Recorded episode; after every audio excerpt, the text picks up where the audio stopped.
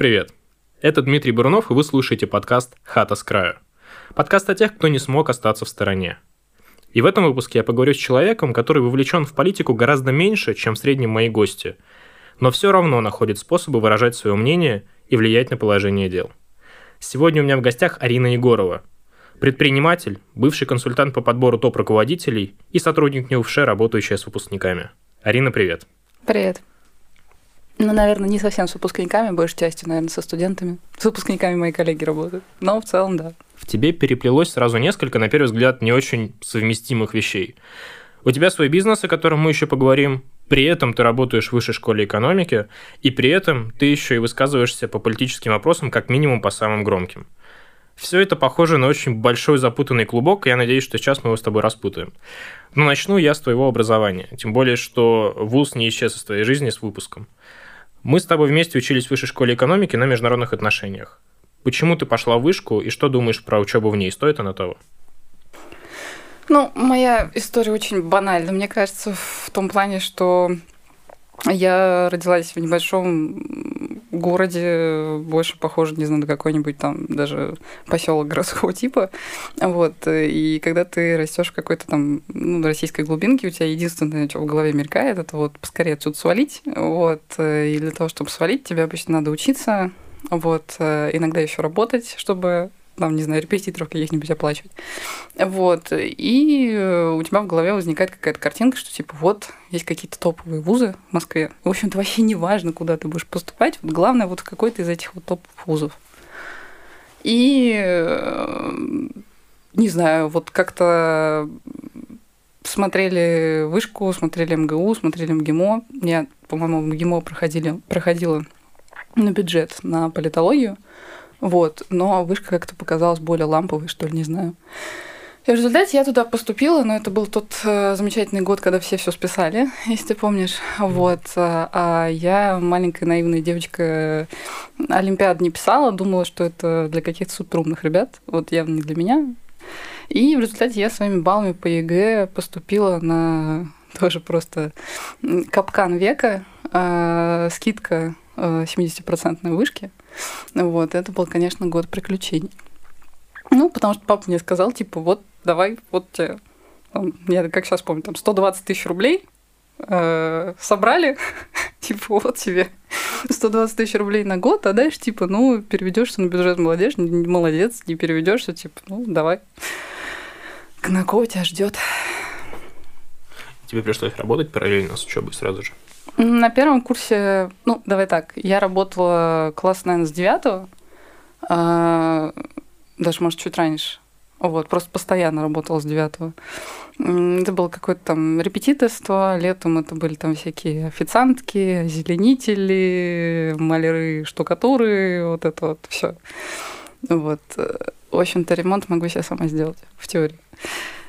Вот, а потом, когда я на первый курс э, попала, у меня, честно говоря, вот этот год был он адский, то есть я точно понимала, что вот мне нужно переводиться на бюджет, все без вариантов. И поэтому у меня были какие-то подработки, но это сложно назвать работой. Ну, то есть так, что у тебя там было условно не 7 тысяч рублей в месяц, там, а 9. Вот. Поэтому подрабатывал, но не работал. А потом в конце года, ну, то есть вот закончился учебный год, и в сентябре мне сказали, что типа бюджетных мест нет. Вот. Но я по баллам проходила на стопроцентную скидку. И я помню тогда вот письмо Ковалева. Знакомый персонаж любому Сверкова, конечно. Э, вот, э, что типа, ну вот, мы там переводим вас на стопроцентную скидку, все такое. Ну, это, конечно...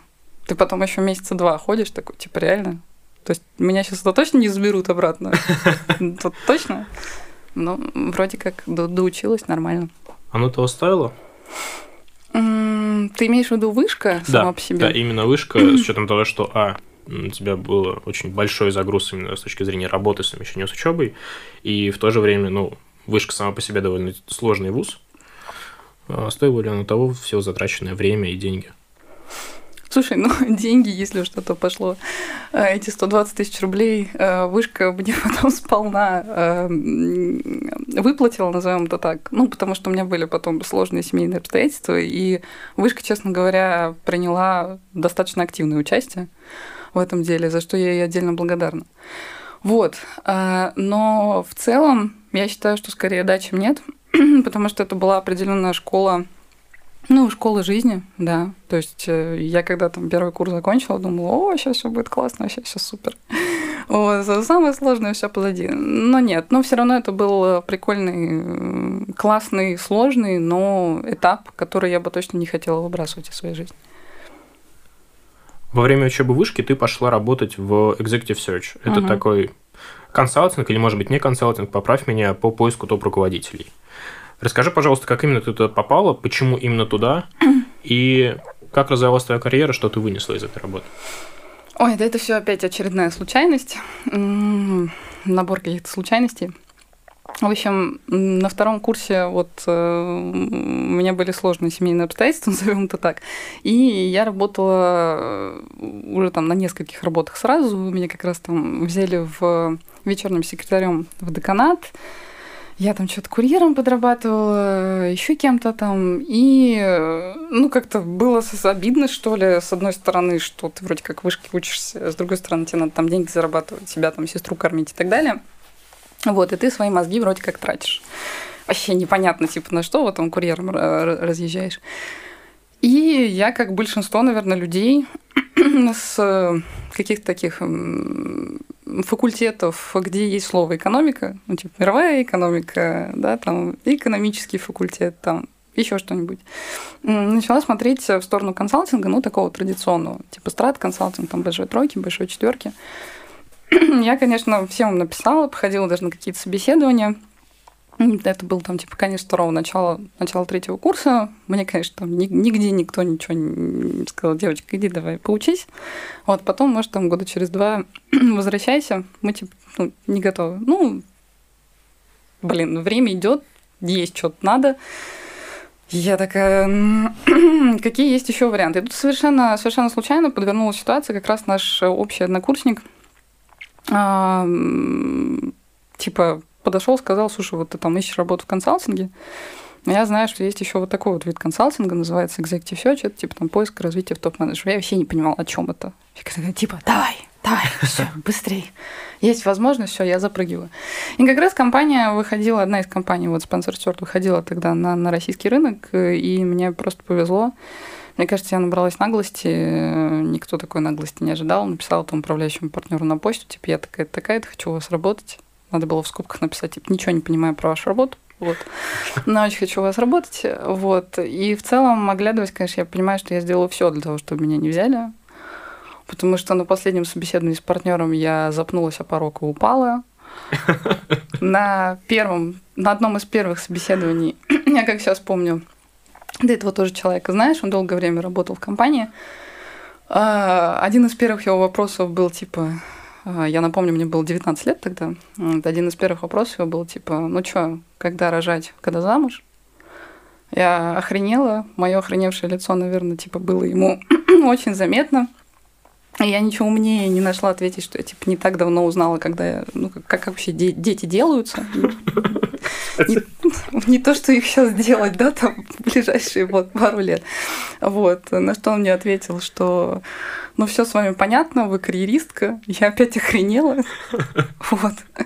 А, ну, в общем, в результате какими-то правдами, неправдами э, я попала в компанию и начала так работать. Ну, это, конечно, полнейший сюр. Вот, и случайность. Да, сейчас я приду в себя после этой истории. Просто можно комедию снять, потому как ты пришла в консалтинг. Да. Какой самый классный опыт ты получила, работая там? Ой. Слушай, наверное, не опыт. Я бы назвала это не опытом. Я бы, наверное, назвала это частью мировоззрения. Заключается оно в том, что когда ты приходишь и там работаешь, не знаю, за 30-35 тысяч рублей, а тебя потихонечку начинают э, э, водить по встречам с чуваками, э, которые зарабатывают какие-то заоблачные деньги. Ну, типа, по твоим меркам тогда заоблачные деньги, типа там 500, там 700 тысяч рублей в месяц, там, не знаю, полтора-два миллиона. И ты, ну, как бы сидишь рядом, да, и как печатная машинка просто записываешь, а всю беседу ведет консультант. Но в какой-то момент я очень помню вот это вот хорошо свое ощущение, что я, значит, записываю, записываю опыт, там какие-то кейсы, еще что-то, и доходит вопрос там партнера до компенсации, говорит, типа, вот, э, ну, сколько, сколько вы бы хотели, да, там, при переходе на новое место. И чувак такой говорит, ну, в целом, там, типа, 700 тысяч гроссом, плюс, э, там, бонус, э, не знаю, там, 50% от годового оклада совокупного, мне было бы достаточно. И я помню, что я такая, у меня просто, у меня, у меня ручка из, из, из руки падает, я такая, типа, чего? Ну, то есть у меня реально, у меня, у меня было там лицо вот как, не знаю, там у винды не прогруженные. Вот. И где-то там звуки вот лагающего компа. Вот, потому что такой, ну, вообще такие деньги бывают, типа у тебя там, не знаю, тебе всю жизнь говорили, что если ты там 100 тысяч будешь зарабатывать, да, это же вообще... Ты, ты уже успешный. Ты, ты не просто успешный, ты богат, ты богат. Вообще, ты там можешь, не знаю... Ездить в Турцию два раза в год. Да, и Kia Optima в кредит. Ну, то есть, э, это же просто. А тут чувак сидит 700 э, тысяч рублей. И это, конечно, такой, знаешь, первый тебе там такой молоток по голове просто, типа, Второе, ты начинаешь копать, ты понимаешь, что значительное количество этих людей, оно вырастало самостоятельно. То есть есть, конечно, кейсы, они всегда есть, когда человек кто-то пропихнул, кто-то кого-то там куда-то подвинул и так далее. Но значительное количество этих кейсов, они рыночные. И типа чувак, не знаю, начинал там с торгового представителя, потом там аккаунт, потом key аккаунт и так далее и тому подобное, и там вот вверх по лесенке. И ты такой типа, окей, он зарабатывает много денег, он типа сделал себя сам, ну, получается, что в целом это не какие-то заоблачные истории, потому что я не знаю, как у тебя, но вообще, мне кажется, в российской традиции есть вот это вот какое-то э, странное отношение к людям, которые зарабатывают и зарабатывают много, предпринимателям в частности, что типа все наворовали, ну, это такой постсовок, который прям классический. Да, типа... ну, то есть вот все наворовали, честным трудом больших денег не заработать, это вот просто вот, вот, вот калька. А тут ты понимаешь, что можно честным трудом заработать много денег. Это второй такой момент. И третье, ну, это, наверное, а, все равно какой-то нетворк. Я, кстати, не могу сказать, что я как-то сильно когда-то юзала этот нетворк. Что-то как-то мне не довелось после того, как ты как-то выходишь из корпоративной карьеры там в свои дела. Не довелось мне как-то сильно его поюзать. Вот. Но в целом все равно ты учишься какой-то вот такой вот опять же, в консалтинге это называется там C-level presence, да, что ты как-то ведешь себя определенным уровнем, ты хорошо понимаешь бизнес, как он работает, у тебя очень сильно качается бизнес-кругозор.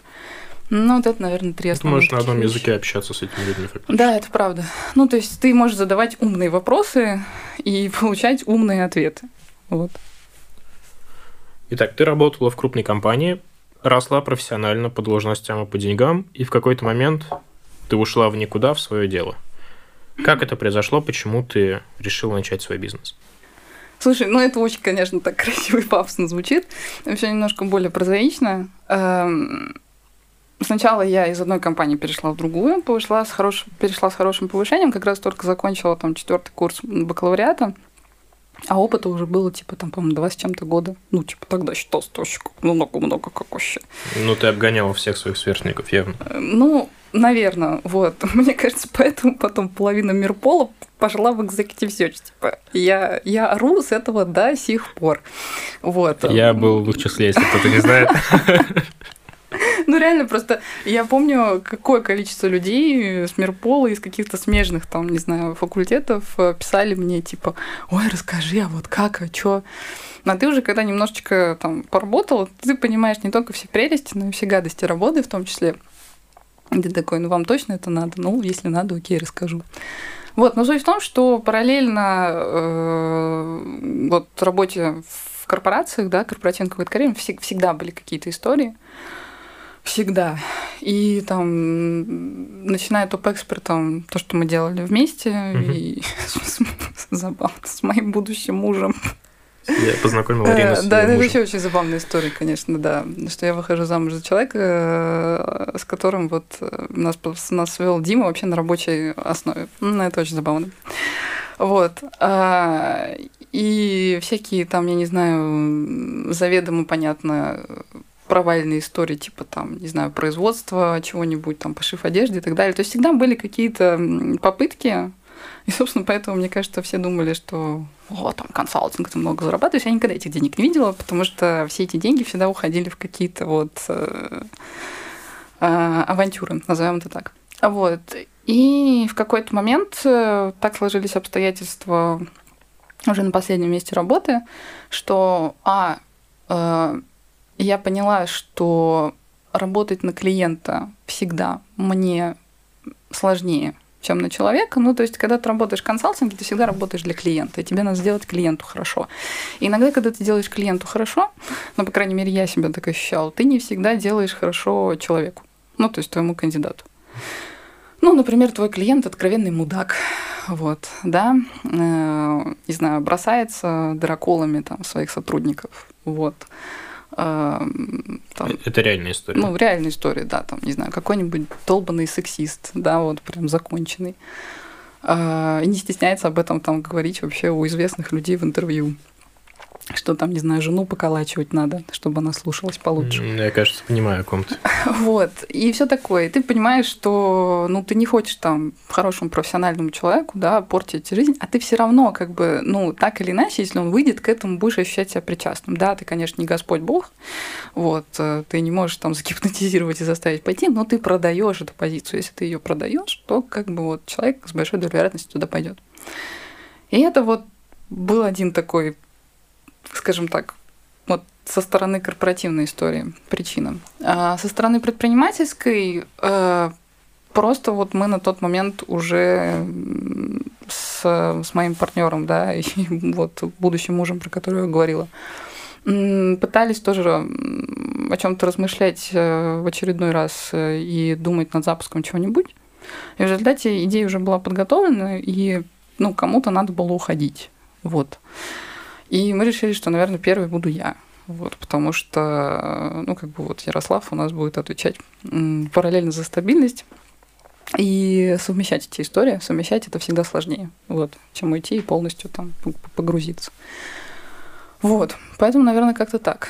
То есть я не могу сказать, что, знаешь, это был какой-то супер резкий переход. Я вообще такого не понимаю. Мне кажется, это плохая история. Когда ты резко все бросаешь и уходишь, это должна быть подготовка. А, ну и третий момент я забыла тоже. Мне же нравилось писать, и у меня тогда телеграм-канал уже хорошо рос, и как-то я вот просто отдушину в этом нашла, и потом из этого телеграм-канала, собственно, бизнес там текущий, он угу. в том числе и вырос. Вот, так что вот три причины. А что было самым болезненным, когда ты начала вести свое дело? Может быть, есть какой-то пример самого ужасного факапа, который у вас происходил, который тебе запомнился сильнее всего? Слушай, их было столько. Их продолжает быть такое количество, что я, я реально ну, не могу вычленить там вот какой-то один единственный. А, ну, во-первых, конечно, когда ты что-то запускаешь, ты думаешь, что вот ты сейчас все поменяешь, и, мир вообще, не знаю, там начнет работать по-другому, и стрелки часов пойдут в обратную сторону. Вот. А потом ты сталкиваешься там с реальными рынка, даже если ты очень хорошо сделал каздев и все такое, что оказывается, в общем-то, не все так, как ты планировал. И ты делаешь там раз пивот, там, не знаю, два пивот, три пивот. И вот э, в моменте вот этих вот пивотов, да, очень важно не потерять мотивацию, потому что Наверное, основной навык предпринимателя – это вот э, тебя бьют, а ты встаешь. Тебя бьют, а ты встаешь. Встаешь, идешь, встаешь, идешь. Вот. Э, и э, вот когда мы только первый раз запустили первую версию продукта, мы поняли, что значительное количество вещей, которые мы делали, над которыми мы корпели достаточно долго, они нафиг вообще никому не нужны. Это было первое. Это больно. Это больно. Ну, ты к этому, знаешь, как, как ни странно, ты к этому привыкаешь. То есть ты заранее понимать, начинаешь понимать с выпуском чего-то нового, какой-то фичи или там продукта или подпродукта, что ну, это может не полететь. И когда у тебя нет каких-то гиперожиданий завышенных, у тебя, наверное, нет гиперрасстройств.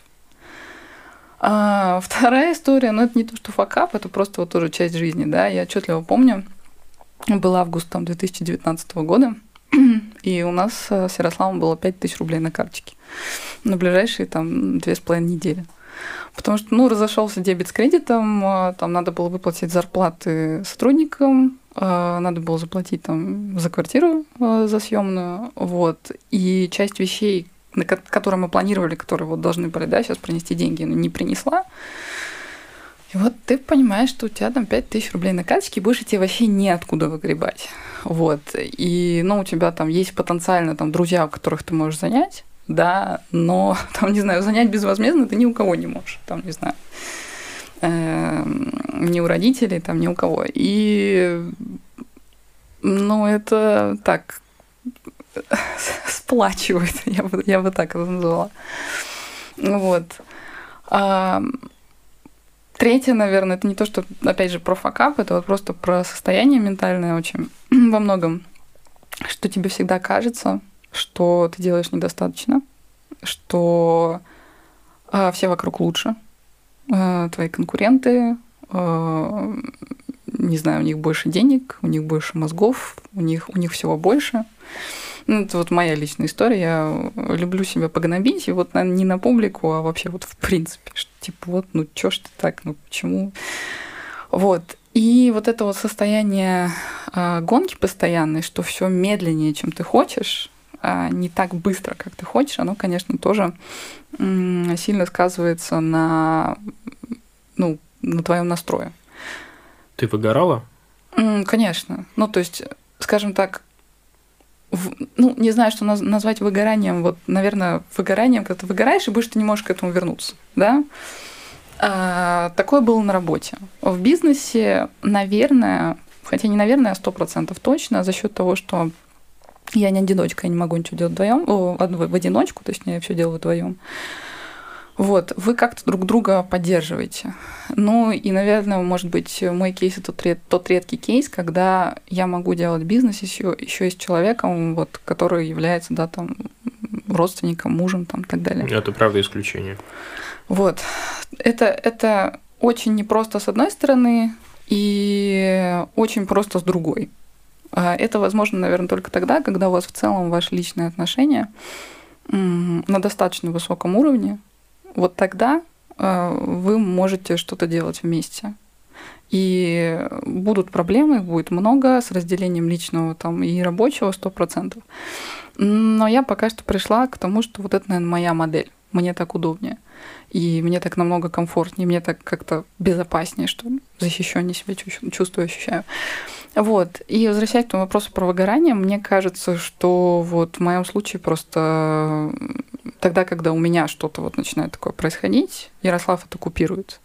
Если у него что-то начинает такое происходить, я это купирую. Э, не то, что типа, что ноешь? Нет, хватит ныть. Психотерапия 80 уровня. Э, да, вот. А, а, ну, вы реально друг друга поддерживаете, вы друг для друга опора. Ну и, кстати, раз ты уж про, про психотерапевта заговорила, и я, конечно, без психотерапевта я бы уже, наверное, кукухой поехала. Вот. Ну, то есть это прям такая моя обычная стандартная практика. Я тоже считаю психотерапию одним из лучших опытов, которые у меня были. Расскажи вкратце, что на сегодняшний день представляет твоя сетка проектов. Вот вся та мини-бизнес-империя Арины Егоровой. Что это такое на сегодняшний день?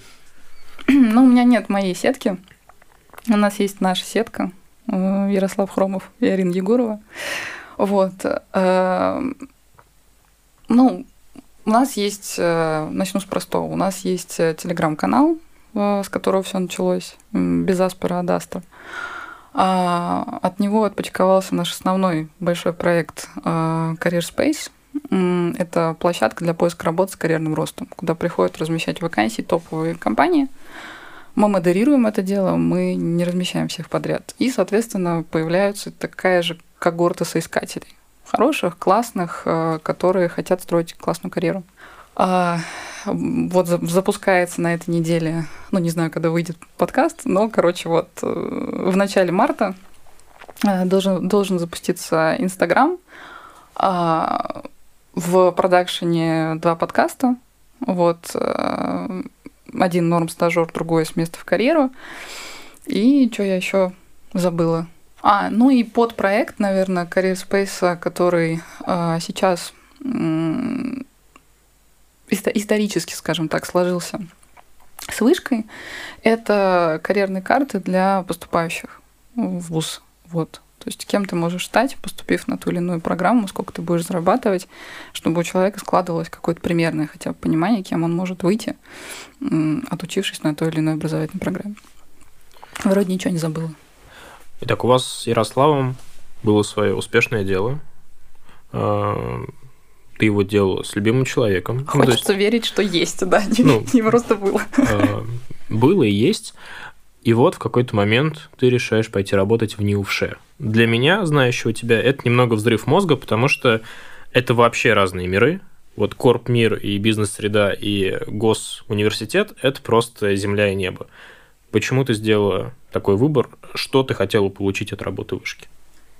Ну, тут, наверное, сошлось несколько факторов, и они очень важны. То есть э, надо понимать, что я бы никогда не пошла работать в вышку, если бы меня не позвал конкретный человек. Вот. Э, в вышке есть э, потрясающая Ксюша Марданова, которая ну, фактически является моим начальником. И я считаю, что это один вообще из немногих, наверное, людей, который делает вышку, ну вообще, наверное, какие-то отдельные направления вышки, ну, реально потрясающими. То есть она как раз отвечает за э, карьеру э, и отвечает за работу с выпускниками. Вот. И это был конкретный человек, который меня позвал. Это первое. Второе, мне, у меня, наверное, просто остался какой-то кармический должок, что ли. Ну, то есть я, я реально очень благодарна вышке за то, как она поучаствовала в те времена, когда мне было реально очень сложно. Очень. И ну вот какая-то такая история, э, может быть, излишко, излишне высокопарно звучащая, но она осталась. И третье, а, для нас это был э, плацдарм попробовать сделать что-то на молодую аудиторию без затрат огромного количества денег на ее привлечение. Ну, по сути, ты получила доступ к большому количеству теплых лидов. Ну, если, если как бы говорить о том, что у нас B2B модель бизнеса все-таки, да, и нам платят компании за размещение, а не люди, то можно сказать, что мы все-таки получили не лидов, а аудиторию. Вот так. Угу. То есть э, как бы, что, чтобы ты понимал, за, за весь проект э, там, карьерных карт, мне кажется, в этом нет никакой финансовой тайны, э, мы получили 240 тысяч рублей. Ну, то есть это как бы даже, наверное, не покрыло э, наши какие-то истории там, затрат на разработку.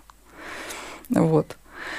Поэтому, когда меня позвали в вышку, я пришла к конкретному человеку и пришла сделать, наверное, для аудитории, которая когда-то была я, и для которой ничего подобного не делалось, и, не знаю, там карьерный центр всегда считался зашкваром.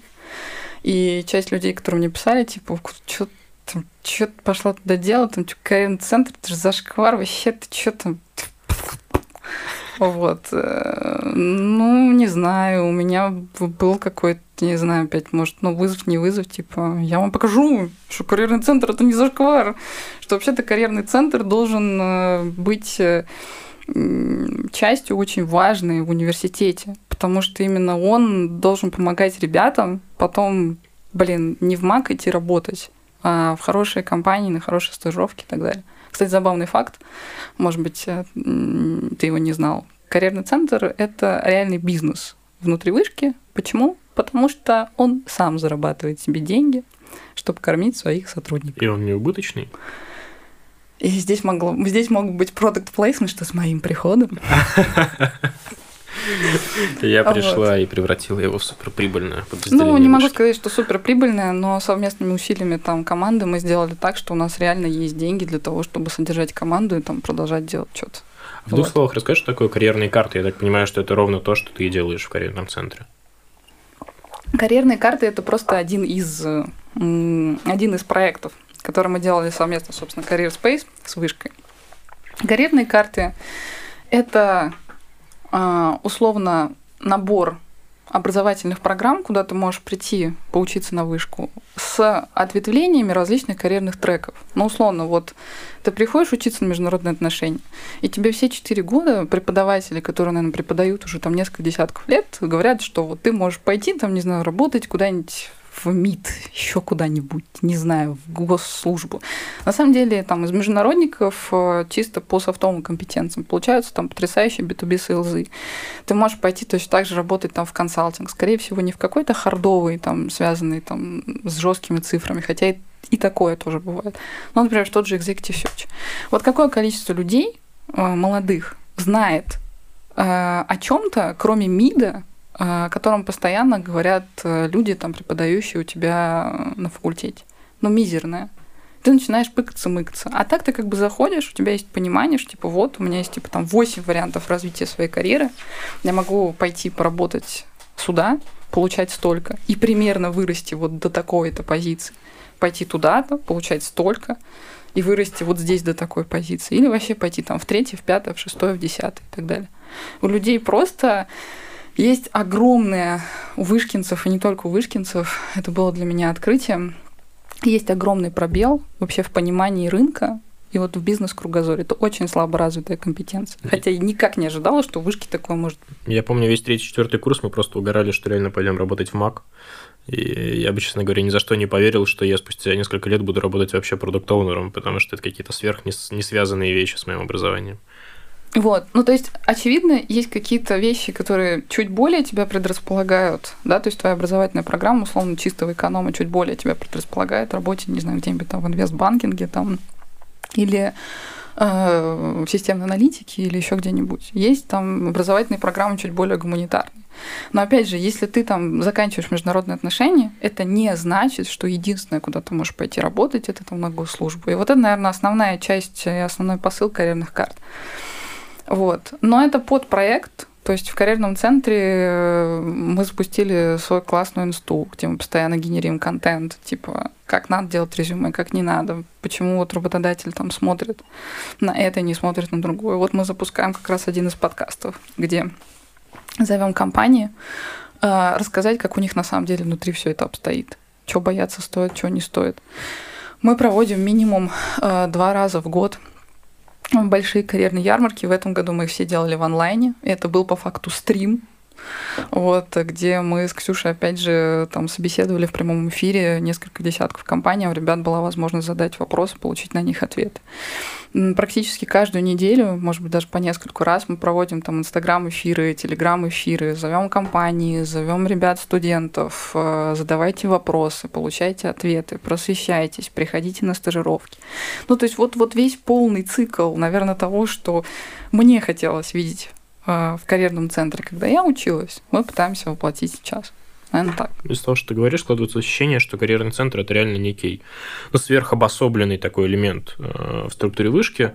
Но ты же говоришь, что с твоим приходом он начал сильно меняться. Наверняка он менялся не только в плане проектов, продуктов, которые вы выпускали, но и в плане там, того климата, который был внутри этого центра.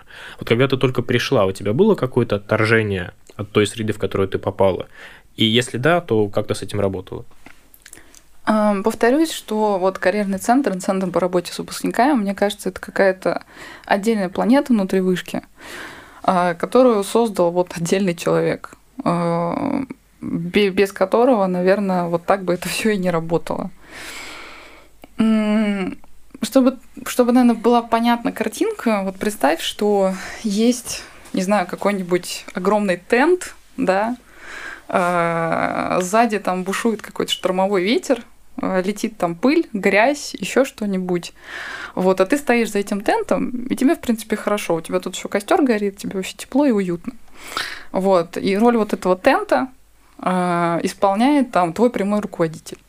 Ну, это, по сути, классический, классическая роль менеджера на любом проекте. Защищать команду от говна, который летит на нее со стороны клиента и так далее. Абсолютно. То есть, одна из, наверное, таких вещей, от которых мы там договорились, что я прихожу, я делаю дела, вот. А, но вот как бы вся история там с коммуникацией, взаимодействием и так далее, вот меня в этом нет, потому что я и так на партайме, я и так во многом из каких-то альтруистических побуждений. Вот.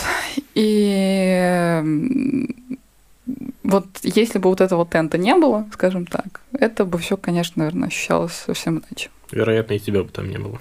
Сто процентов. 146 процентов, что меня бы там не было.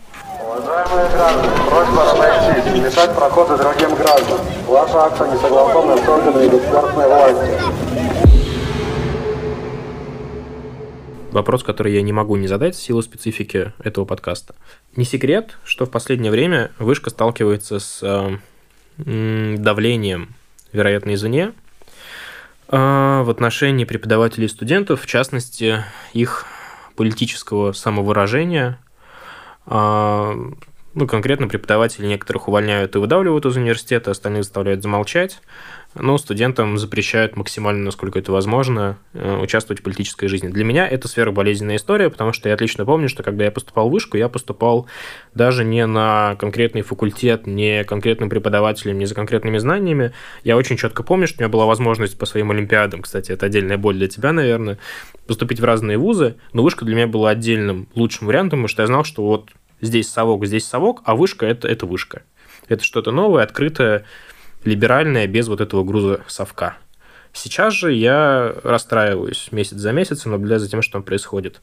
Ты, работая там внутри, даже несмотря на обособленность вашего подразделения, видишь ли ты что-то из этого? Доходит ли до тебя какой-то какая-то волна этого негатива? И вообще, что, что вообще об этом говорят внутри самой вышки? О чем беседуют в коридорах? Хороший вопрос. Касательно того, доходит это до меня или не доходит, а, Напрямую точно не доходит. То есть э, за счет того, что я, в принципе, наверное, и в стенах-то вышки появляюсь, там, дай бог, раз в две недели. Вот э, мы там по большей части все работаем удаленно. Это про коридоры. Вот. А, во-вторых, наверное, потому что э, карьера это, в принципе, какой-то, ну, типа, я не знаю, что должно случиться, э, что, что нужно сделать, там, не знаю, в направлении карьерного центра, чтобы э, к тебе появились какие-то претензии, да, вот, э, политического характера. Я, я, я честно, ну, мне, мне сложно себе представить. Рассказываешь вот. всякие плохие вещи про госкомпании. А, ну, это я, слушай, это я всегда делала и делаю. Вот, так что, если уж я там до прихода вышки это делала, с чего бы я должна была поменять свое, свое отношение к части компании, а, придя туда работать. Вот. Но отвечая на твой вопрос чуть глубже, а, есть как бы вот, да, редакция а, Пивоварова, где есть слоган, типа, все все понимают. Вот. И есть, конечно, история, как мне кажется, где вот все все понимают. И у меня есть ощущение, что вышка пытается, по крайней мере, ну опять же, вот это так выглядит со стороны, пытается удержать баланс между тем, чтобы, не знаю, мы не политическая арена, для там чего-нибудь. Ну вот. И с другой стороны, может быть, между какими-то откровенно репрессивными действиями. А, вот, потому что в отличие от некоторых там чисто каких-то прогосударственных вузов, назовем их так, да, у нас нет ситуации, когда, простите, там у кабинета Садовничего э, при там сборе больше 20 человек реальная история, просто рассказанная знакомыми из МГУ. Вот. Э, собирается там, не знаю, группа кавказцев возле кабинета Садовничего, которая как бы не пропускает э, там, ну, поговорить студентам о том, о чем у них наболело. Вот. То есть вышка, на мой взгляд, пытается, э, может быть, не очень хорошо получается но какой-то баланс э, сдержать. Хотя бы без борцух и тетушек.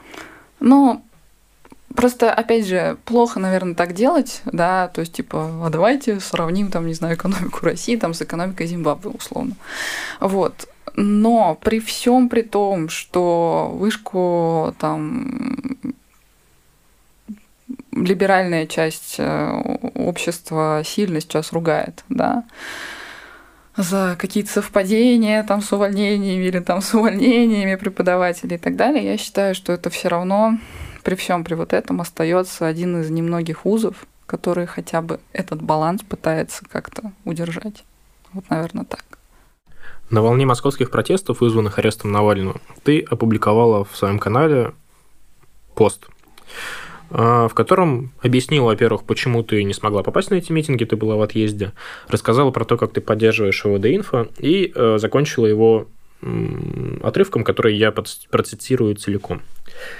Можно как угодно относиться к оппозиции, либералам, Навальному, единороссам, Путину, Дворцу, Ёршикам и аквадискотекам. Можно иметь какие угодно политические взгляды. Но важно хотя бы изредка вспоминать, что в Конституции, хоть и изрядно поправленной, у нас все еще записано, что человек, его права и свободы являются высшей ценностью. Каждый раз, когда людей, выражающих свое мнение, бьют палками, строчки эти звучат все циничнее и пошлее. Это слова, под которыми мне лично хочется подписаться, но как к этому относится твое руководство?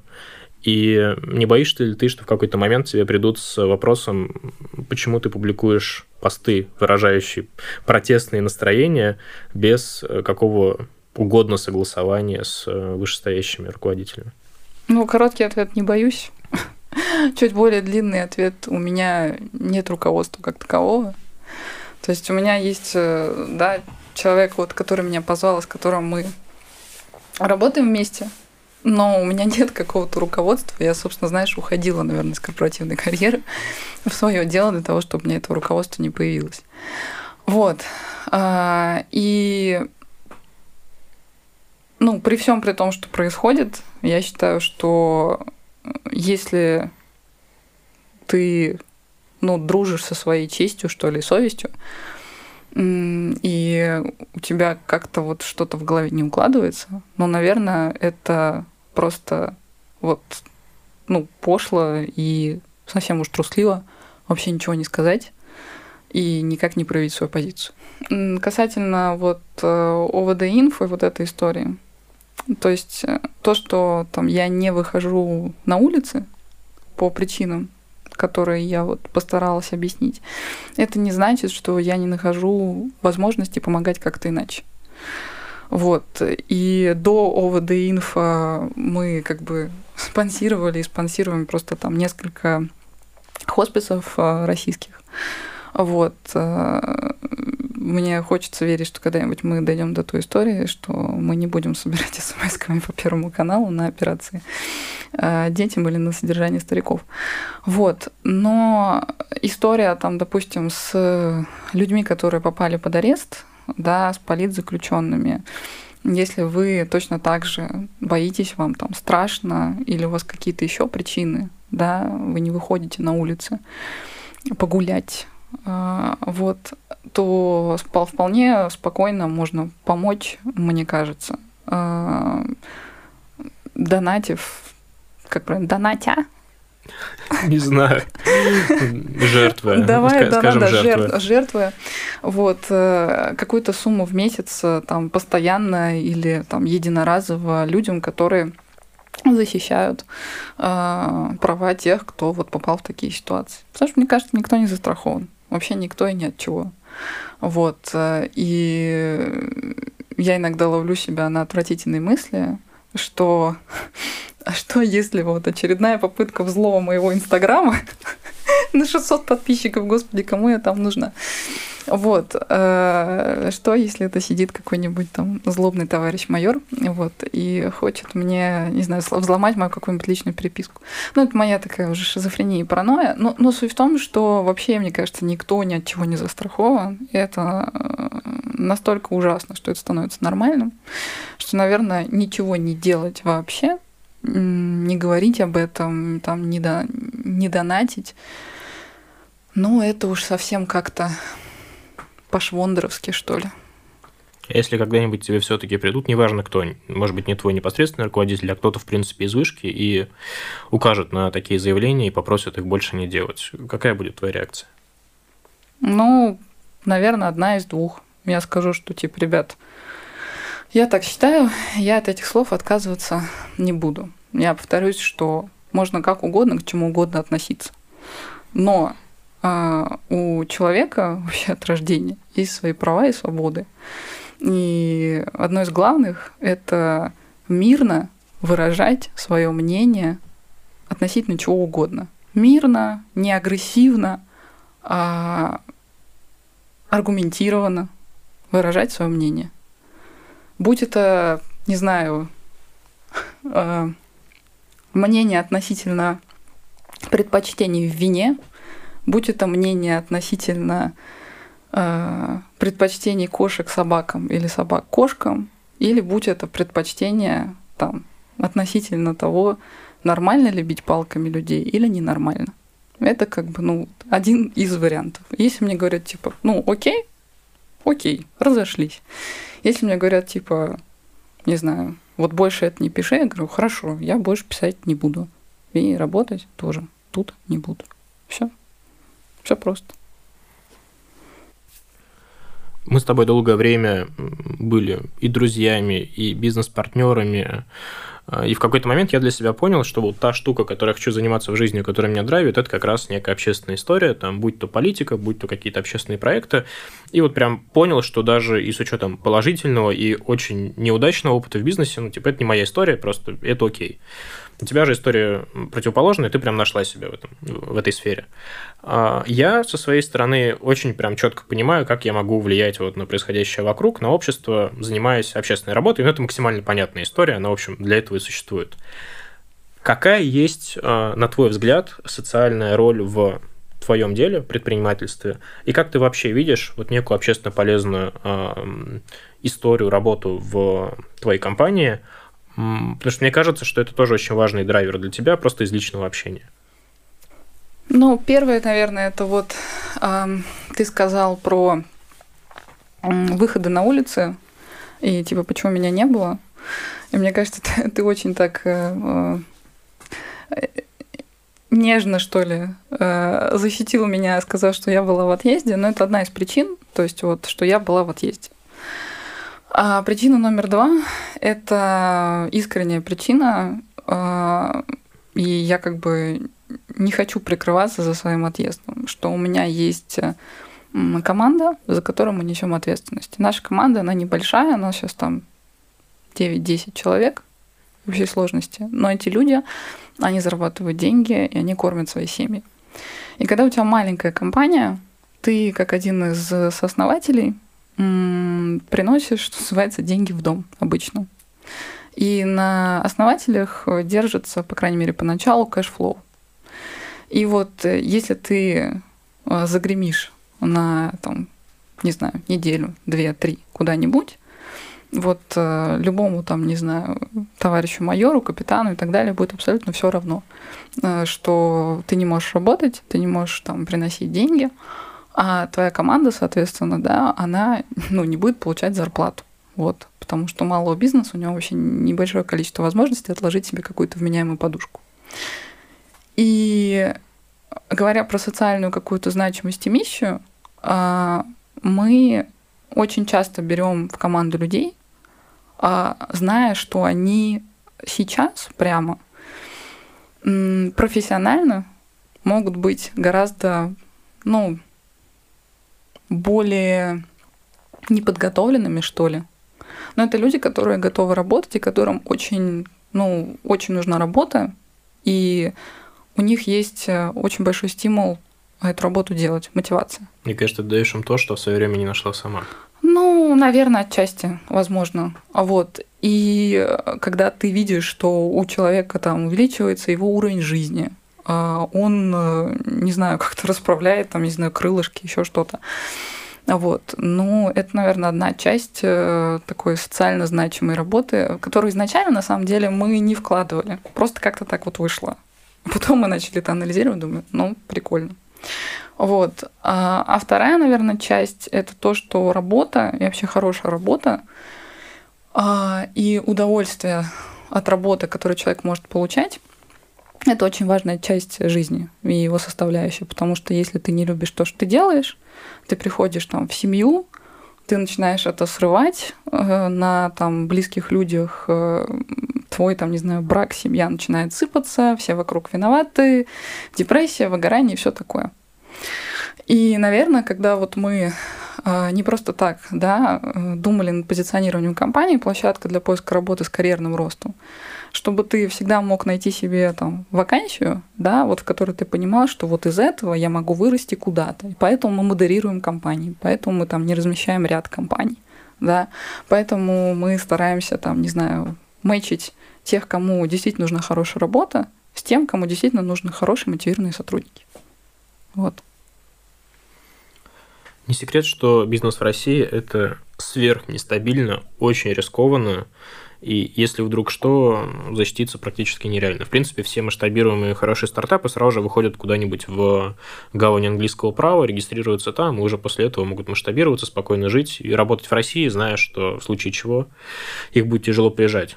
А, есть ли планы у тебя выходить за рубеж? И почему до сих пор, несмотря на бизнес, риски, которые с ним связаны, и твое образование, которое дает тебе возможность очень комфортно жить за рубежом, почему ты до сих пор в России и какие у тебя планы на этот счет?